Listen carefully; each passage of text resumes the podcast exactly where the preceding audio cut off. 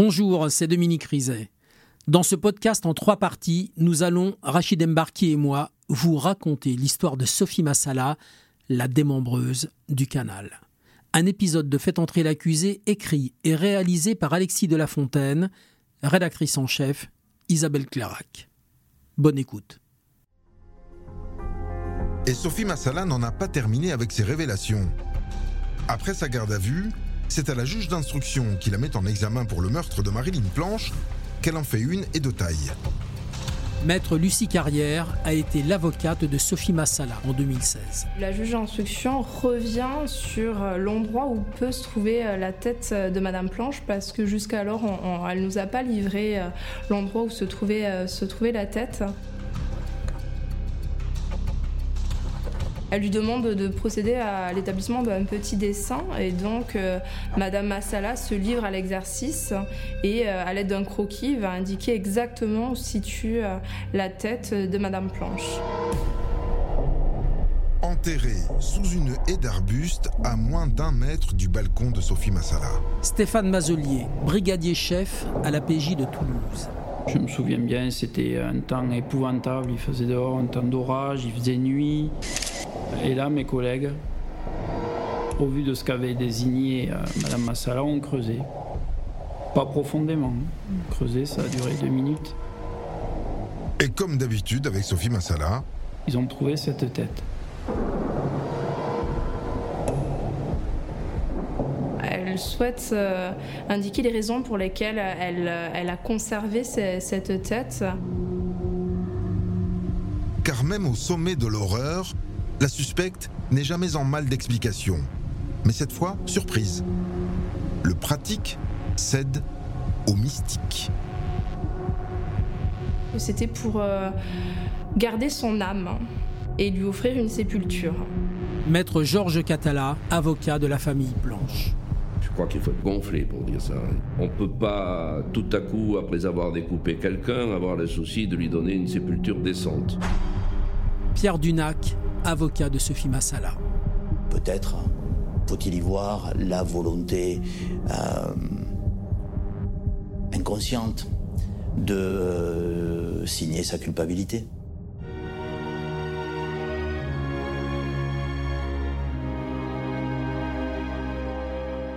Dominique, cette fois le corps est complet, la tête et le tronc sont autopsiés.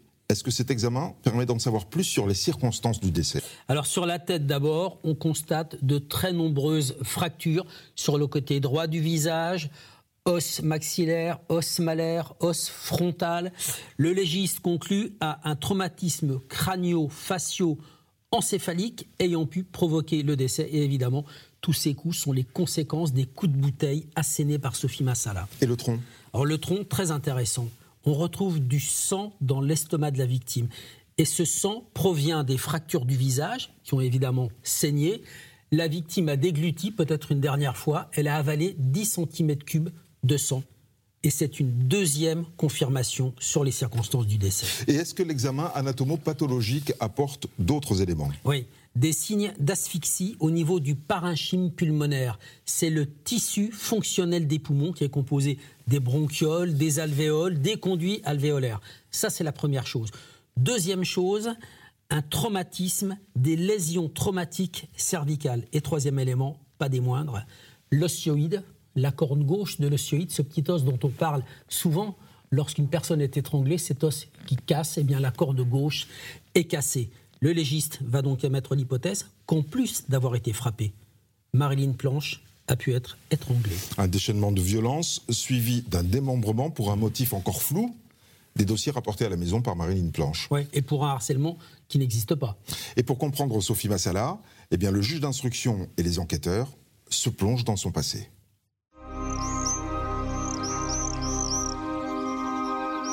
Ceux qui connaissent Sophie Massala racontent tous la même chose. Cette femme a toujours eu un rapport compliqué avec la vérité. David Sena, avocat général à la Cour d'appel de Toulouse.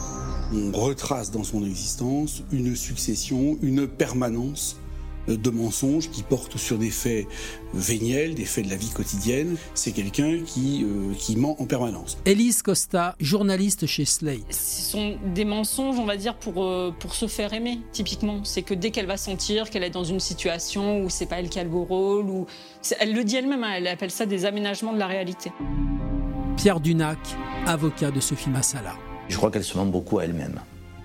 Qu'elle euh, elle construit son monde pour échapper à une forme de, de réalité qui, euh, qui la poursuit. Des mensonges qui imprègnent aussi son rapport à l'argent. En découvrant son casier judiciaire, les policiers sentent qu'ils approchent d'un mobile plus ancien, plus profond, plus sérieux. Sophie Massala a été condamnée à trois mois de prison, dont deux avec sursis, au temps où elle travaillait à la faculté de médecine de Montpellier en 2010. Stéphane Mazelier, brigadier chef à la PJ de Toulouse. Elle était à la comptabilité, elle avait détourné des chèques à hauteur de, 15 000 euros. Maître Laurent Boguet, avocat de la famille Planche. Elle rêve d'être une autre, très clairement. Et donc, euh, si elle a des problèmes, bah, elle s'organise pour en avoir moins. Elle n'est pas là pour s'embêter, Sophie Massala. Condamnée à rembourser les sommes détournées, elle s'est alors enfoncée dans les problèmes, dans une fuite en avant, faite de tiercés, de jeux de grattage et de crédit à la consommation, jusqu'à surendetter son ménage de 200 000 euros. Car pour Sophie Massala, l'argent c'est la clé de l'amour. Et elle le cherche éperdument. Pierre Dunac, avocat de Sophie Massala. Elle est dans euh, je multiplie, euh, les cadeaux, euh, comme moyenne d'offrir du bonheur, ou ce qu'elle pense être du bonheur à, ses enfants. Alain Penin, expert psychologue. Et qu'est-ce que c'est faire des cadeaux? C'est récupérer un regard positif sur soi, c'est récupérer de l'affection, c'est récupérer de l'amour. Donc il y a très nettement un lien entre euh, ces éléments de kleptomanie et la recherche de reconnaissance et d'amour. Son mari découvre les dettes mais le couple est incapable de les rembourser. Alors Sophie Massala trouve une solution. Toujours l'esprit pratique. Maître Lucie Carrière a été l'avocate de Sophie Massala en 2016. La solution a consisté d'être euh, call girl. Donc c'est une activité qui, euh, on peut en convenir, est, euh, loin d'être banale. Et ce qui est encore moins banal, c'est que quand elle a demandé d'une certaine façon l'approbation à son mari, ce dernier le lui a donné. David Sena, avocat général à la Cour d'appel de Toulouse. C'est quelqu'un qui euh, n'est pas dans euh, l'abandon, la dépression, euh, qui ne s'effondre jamais, mais qui essaie toujours de, de survivre, de lutter pour survivre, et quels que soient les moyens. Elle explique que euh, c'est une activité assez lucrative, 150 euh, euros euh, la, prestation, elle en fait 5 par jour, ce qui produit des revenus assez, assez importants. Elle lui donne une dimension de, nécessité économique.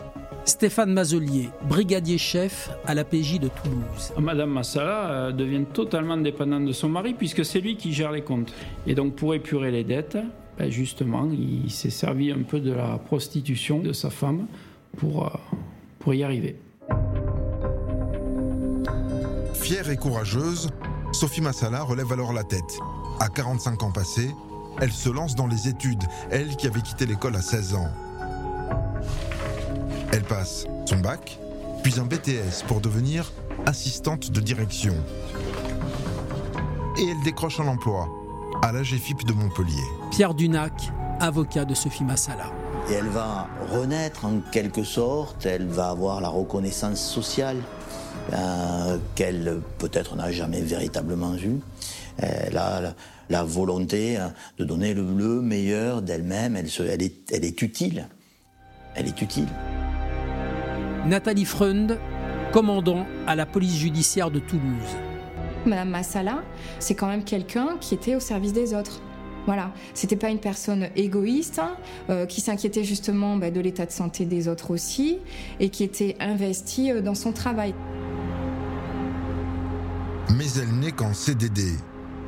Et pour obtenir un CDI, elle doit accepter une mutation à Toulouse, à 3 heures de route de chez elle. Le début de sa chute. David Sena, avocat général à la Cour d'appel de Toulouse. C'est une sécurité financière, mais euh, paradoxalement une insécurité personnelle. C'est ça que veut dire euh, ce, ce départ à Toulouse. Pierre Dunac, avocat de Sophie Massala. Elle vit très mal d'être euh, éloignée de sa famille. Elle est euh, toute la semaine toute seule à, Toulouse. Et, et, finalement, son évolution psychologique ressemble à une forme de burn-out. Stéphane Mazelier, brigadier chef à l'APJ de Toulouse. Elle n'avait que ses collègues de travail et Madame Planche au départ pour, pour l'aider à s'acclimater à ce nouvel univers. Et très vite est apparue cette concurrence entre les deux, entre Madame Massala et Madame Planche au niveau du travail. Maître Laurent Boguet, avocat de la famille Planche. Et euh, elle ne comprend pas euh, finalement ce statut dont dispose Marine Planche au sein de cette entreprise et qu'elle n'en bénéficie pas alors qu'elle se pense beaucoup plus attirante et intéressante. Maître Georges Catala, avocat de la famille Planche. La rivalité entre ces deux femmes était évidente. D'un côté, quelqu'un de sérieux, un pivot qui travaille, qui est aimé, et de l'autre côté, une femme qui sera petit à petit rejetée parce qu'elle se conduit mal. C'est une grande gueule. Elle veut donner à chacun une leçon, et puis en plus, elle est malhonnête. Maître Lucie Carrière a été l'avocate de Sophie Massala en 2016. Madame Massala se rend compte que Madame Planche la dénigre, et à partir de ce moment-là, elle a compris que euh, Madame Madame Planche allait devenir son ennemie. Maître Laurent Boguet, avocat de la famille Planche. Il faut qu'elle ait des ennemis lorsqu'elle ne peut pas euh, en faire des amis. Si tu ne m'aimes pas, je te haïrai. Isolée, obsédée par Marilyn Planche, Sophie Massala est aussi rattrapée par l'un de ses vieux démons, sa kleptomanie. Elle vole des tickets restaurants et ses collègues la démasquent. Une faute commise trois semaines avant le meurtre et qui va la faire craquer. C'est elle qui a volé, c'est elle qui a effectivement trahi la confiance à la fois de son employeur et de ses collègues de travail. Mais elle exige de manière extrêmement paradoxale que Marilyn Planche, dans le cadre de, sa vision un peu euh, irréelle, un peu immature euh, du quotidien, soit la victime expiatoire de ses propres péchés. Stéphane Mazelier, brigadier chef à la PJ de Toulouse. Elle explose. Elle explose, ça fait cocotte minute. C'est-à-dire que tout son passé, plus ce qu'elle vit là, elle n'avance plus. Et c'est Madame Planche qui va prendre ce déchaînement de haine. Maître Georges Catala, avocat de la famille Planche. Il y avait euh, un besoin de violence, un besoin d'assouvissement. C'est-à-dire, il fallait détruire l'autre. Et l'autre, c'était cette malheureuse euh, Madame Planche.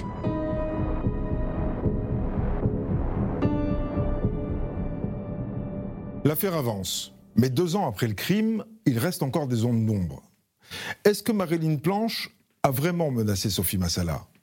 Et est-ce que Sophie Massala est allée chez sa collègue avec l'intention de la tuer? C'est tout l'enjeu de la reconstitution. Une voiture blanche aux vitres teintées. À l'intérieur, Sophie Massala, 55 ans, la meurtrière présumée. Elle revient pour la première fois sur le lieu du crime. Maître Laurent Boguet, avocat de la famille Planche. Sophie Massala nous résume les choses en disant Bon, écoutez, tout ce que j'ai pu vous raconter, il y a des choses à boire et à manger. Là maintenant, on est sur la vérité vraie. Je vais vous expliquer comment les choses se sont organisées. Et pour donner un gage de sa bonne volonté, Sophie Massala fait une révélation. Pierre Dunac, avocat de Sophie Massala. Elle explique qu'en réalité, euh, elle n'a pas sonné chez Marilyn Blanche et que celle-ci lui aurait ouvert. Euh, elle dit qu'elle euh, est rentrée chez elle pour attendre afin de pouvoir discuter avec elle. Sophie Massala est donc entrée à l'insu de Marilyn Planche. Car celle-ci lui aurait prêté un double des clés. Mais la partie civile a des doutes. Marilyn Planchel, ce qu'elle dit de son vivant, c'est qu'elle est très embêtée parce qu'elle a perdu son trousseau de clés. Elle n'accuse personne. Elle dit pas qu'on lui a volé. Elle dit c'est ballot, les amis. J'ai égaré effectivement un de mes deux trousseaux de clés. En réalité, on sait que Sophie Massala en a pris possession. Et ce vol de clés change tout. Parce qu'il signe peut-être une intention plus malveillante que Sophie Massala veut le laisser croire. Sophie Massala va la surprendre. Ce qui explique le fait que Marilyn, lorsque elle arrive chez elle, euh, commence à se déshabiller, se changer, et tout à coup elle voit la furie à côté. Elle se précipite dans le couloir. Le témoin va la voir en train d'appeler au secours et en train de dire euh, sauvez-moi ou enfin de quelque chose qui démontre une panique exacerbée. David Sena, avocat général à la Cour d'appel de Toulouse. Ça pose la question de la préméditation, puisque quelqu'un qui euh, se rend au domicile de quelqu'un et qui l'agresse, euh, ensuite, on est en droit de se, se poser la question. Une hypothèse qui fait bondir la défense. Pierre Dunac, avocat de Sophie Massala. La préméditation n'a pas existé. Et il est très invraisemblable de penser un seul instant qu'avec une volonté meurtrière préexistante, on n'est pas imaginé que euh, on allait tuer avec autre chose euh, qu'avec une bouteille. La reconstitution ne permet pas de trancher la question de la préméditation. Et n'explique pas non plus pourquoi Sophie Massala s'est rendue chez Marilyn Planche. Espérait-elle y trouver des dossiers de la GFIP La preuve qui lui permettrait de confondre sa collègue auprès de la direction? A-t-elle apporté des dossiers elle-même ce jour-là dans le but de couler la réputation de Marilyn? Je dirais qu'à la limite, ça n'a pas beaucoup d'importance. Ce qui est intéressant, c'est l'intérêt que euh, Sophie Massala a porté à, ces dossiers. C'est-à-dire, euh, dans le fond, c'est une menteuse, c'est une imposture, et je vais vous le démontrer. C'est c'est ça qui est intéressant. Sophie Massala ne s'explique pas au sujet de ces dossiers. Mais elle accepte de bonne grâce de rejouer la scène du meurtre. Tout serait parti d'une gifle de Marilyn Planche. Maître Laurent Boguet, avocat de la famille Planche. Pour Sophie Massala, c'est une version de légitime défense. Elle vous dit Je me suis retrouvé au sol, elle était à califourchon sur moi et elle était en train d'essayer de me tuer.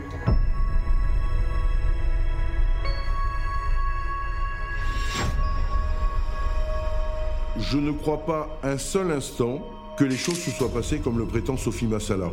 En réalité, les coups qui ont été portés, avec une force extrêmement importante, pour provoquer effectivement le bris du crâne, euh, ça s'est nécessairement passé debout avec suffisamment d'amplitude au niveau des coups pour justifier les constatations médico-légales. Les experts et le médecin légiste présents à la reconstitution restent plus prudents et ne contredisent pas Sophie Massala. Pierre Dunac, avocat de Sophie Massala. Pour eux, la version que leur donne ce jour-là Sophie Massala des faits est tout à fait compatible avec les constatations. Alors on peut avoir la foi de ne pas vouloir la croire, ou alors on peut penser que effectivement les experts euh, sont sérieux et que ces déclarations sont vraisemblantes. Dominique, la juge d'instruction continue à travailler sur la préméditation. Elle va encore demander une expertise. Elle a préparé son coup ou pas? Alors, un expert va prendre l'ordinateur et le téléphone portable de Sophie Massala et fouiller dans tout ça. Et il découvre que dès le 13 avril 2016, c'est-à-dire un mois avant le meurtre, Sophie Massala s'est renseignée sur l'adresse de Marilyn Planche. Alors, elle a tapé le nom du syndic, elle a tapé résidence sécurisée à Toulouse, elle a fait des recherches. Et six jours avant le meurtre, cette fois-ci avec son téléphone portable, elle va chercher burn-out, symptômes physiques, pourquoi je gâche toujours tout, comment guérir de la kleptomanie. Elle va mal, Sophie Massala. Bah, c'est pire que ça. Elle fait une fixette sur sa camarade de travail. Pour le seul mois de mai, elle fait 251 recherches sur les réseaux sociaux sur Marilyn Planche. Et puisqu'elle fait beaucoup de recherches, est-ce qu'elle se renseigne sur la façon de tuer ou de faire disparaître un corps? Alors non, pas avant le meurtre, ce qui exclut la thèse de la préméditation. Et après le meurtre, elle est plutôt dans l'improvisation, elle essaie de s'en sortir. Par exemple, par exemple, le 16 mai, quatre jours après avoir démembré le corps de Marilyn Planche, elle va chercher magasin de bricolage à Toulouse. Le lendemain, elle consulte résidence surveillée, sécurisée, euh, comment on entre? En fait, elle a envie de retourner dans l'appartement de Marilyn Planche. Et le surlendemain, elle fait cette recherche, surprenant, tout corps plongé dans un liquide, subit une poussée, etc. Euh, et Archimède pour les nuls. Elle a peur que les membres remontent à la surface du canal. Oui, elle a peur aussi des odeurs. Elle cherche comment chasser les odeurs de viande avariée dans un frigo? Des éléments qui montrent sa détresse avant et après le crime aussi, mais en tout cas rien qui ne permette d'établir qu'elle a prémédité son acte.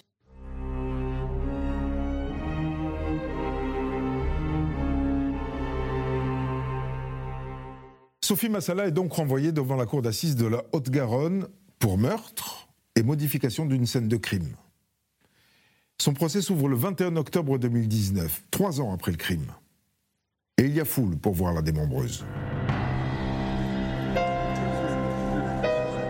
Elise Costa, journaliste chez Slate.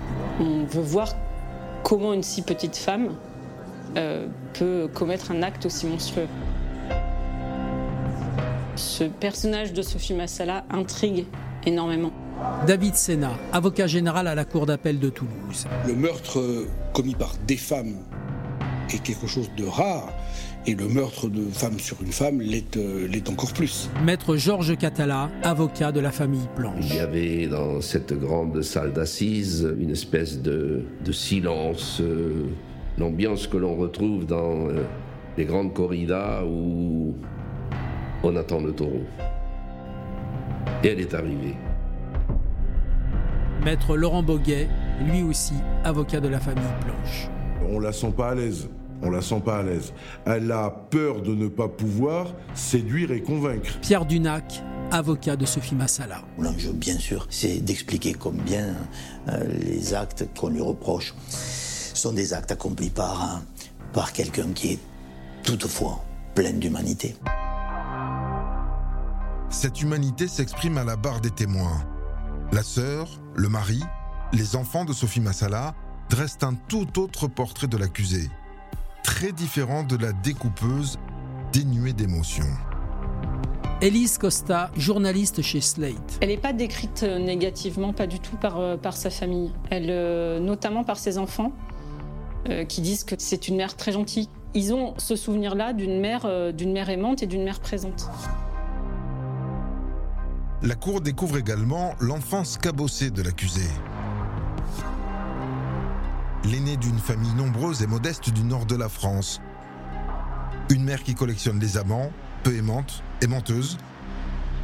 Un père que Sophie Massala retrouve suicidé quand elle n'a que 10 ans. Maître Lucie Carrière a été l'avocate de Sophie Massala en 2016. Dès le lendemain, l'amant de sa mère euh, s'était installé euh, au domicile euh, familial. Elle avait imposé aux enfants de l'appeler papa. C'est des événements qui ont beaucoup marqué Madame Massala. Pierre Dunac, avocat de Sophie Massala. Elle est peut-être un, petit peu la cendrillon du foyer, Sophie Massala tout de même. Hein. Elle va prendre en charge l'ensemble de ses petits frères et sœurs. Euh, elle remplace beaucoup euh, la maman sans en avoir la, gratitude. Et je crois que c'est pour ça que Sophie Massala va être dans cette quête perpétuelle d'amour d'autrui. Alain Penin, expert psychologue. Au-delà de la dette affective, il y a eu aussi euh, un sentiment de rejet. Sa mère lui aurait dit Je ne voulais pas d'une fille et je ne voulais pas d'une rousse. Alors, le parallèle que l'on peut faire, c'est que Sophie Massala a ressenti euh, un rejet de la part de euh, Marilyn Planche et que ce rejet l'a effectivement sans doute renvoyé au rejet euh, ressenti avec le personnage maternel.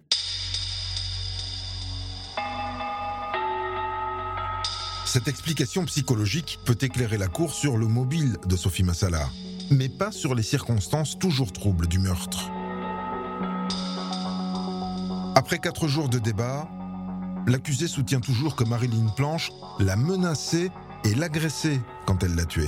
Elise Costa, journaliste chez Slate. Et le président de la cour d'assises va lui demander. Il va lui dire, mais en fait là, euh, vous êtes en train de nous parler de légitime défense, réfléchissez bien, parce que ça va être votre ligne de défense. Et elle, elle, elle, euh, on sent à ce moment-là qu'elle panique un peu et elle dit bah oui, oui, oui, voilà, c'est ça. Euh. Maître Laurent Boguet, avocat de la famille Planche. On sent quand même que la réponse pèse, pèse lourd.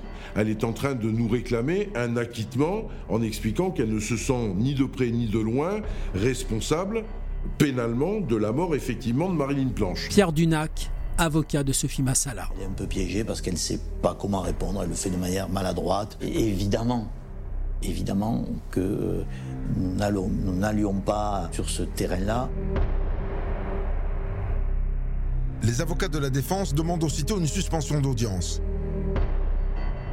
Et après un sérieux recadrage dans les geôles du palais, Sophie Massala livre une toute autre version du meurtre. Maître Georges Catala, avocat de la famille Planche. Elle a dit qu'elle avait frappé le crâne de cette euh, femme sans que cette dernière l'ait agressée un seul instant. Elle explique que bon, elle n'était jamais venue euh, en janvier. On oubliait les dossiers également, qu'il fallait oublier l'agression sexuelle parce que tout ça c'était pas vrai. Bref, elle est pure. Elle est euh, dans la vérité. Et d'ailleurs, c'est un instant où euh, elle mm, paraît soulagée du, du- du poids qu'elle porte, cette culpabilité.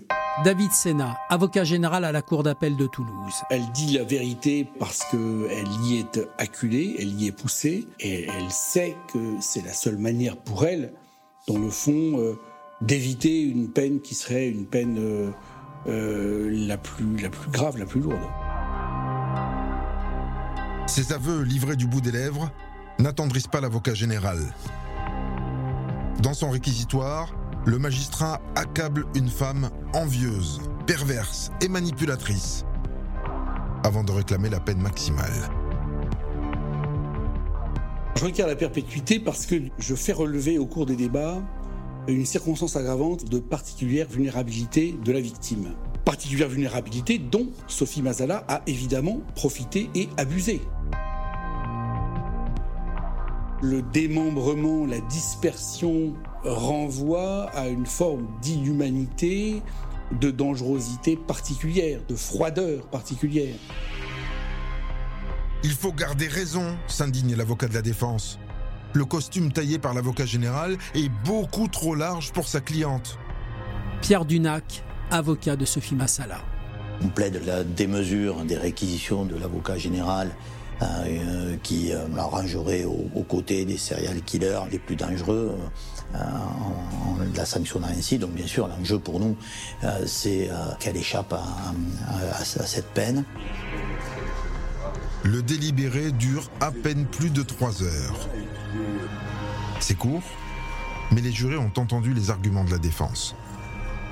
Le verdict tombe, elle est euh, euh, condamnée à, à- à 27 ans.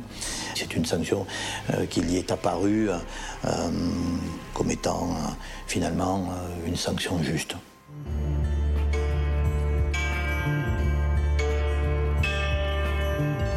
Sophie Massala a accepté sa peine et n'a pas fait appel de sa condamnation. Et en prison, elle a retrouvé du travail.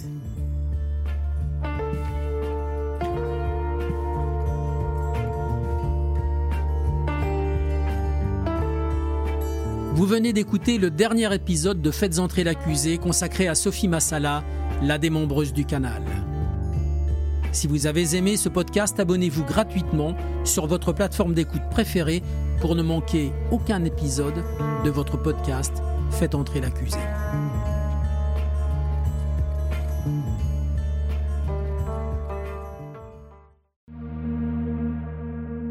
Bonjour, c'est Dominique Rizet. Une poignée de secondes, voilà tout ce qu'il faut pour qu'une vie bascule. Juste une poignée de secondes. Un sursaut, un instant où le destin bifurque dans une direction ou dans l'autre. Sur le coup, je pensais pas qu'il était mort parce que je voyais pas de sang, on voyait rien quoi en fait. Sébastien s'est jeté sur son père. L'affaire Grégory, l'affaire Daval, L'affaire Cahuzac, vous les connaissez toutes, ça fait 40 ans que je vous raconte ces destins brisés. Aujourd'hui, dans l'instant où, découvrez les confessions de ceux qui sont au cœur de ces affaires. Ils me racontent et vous racontent ce qu'ils ne pourront jamais oublier. L'instant où, un podcast BFM TV raconté par Dominique Rizet.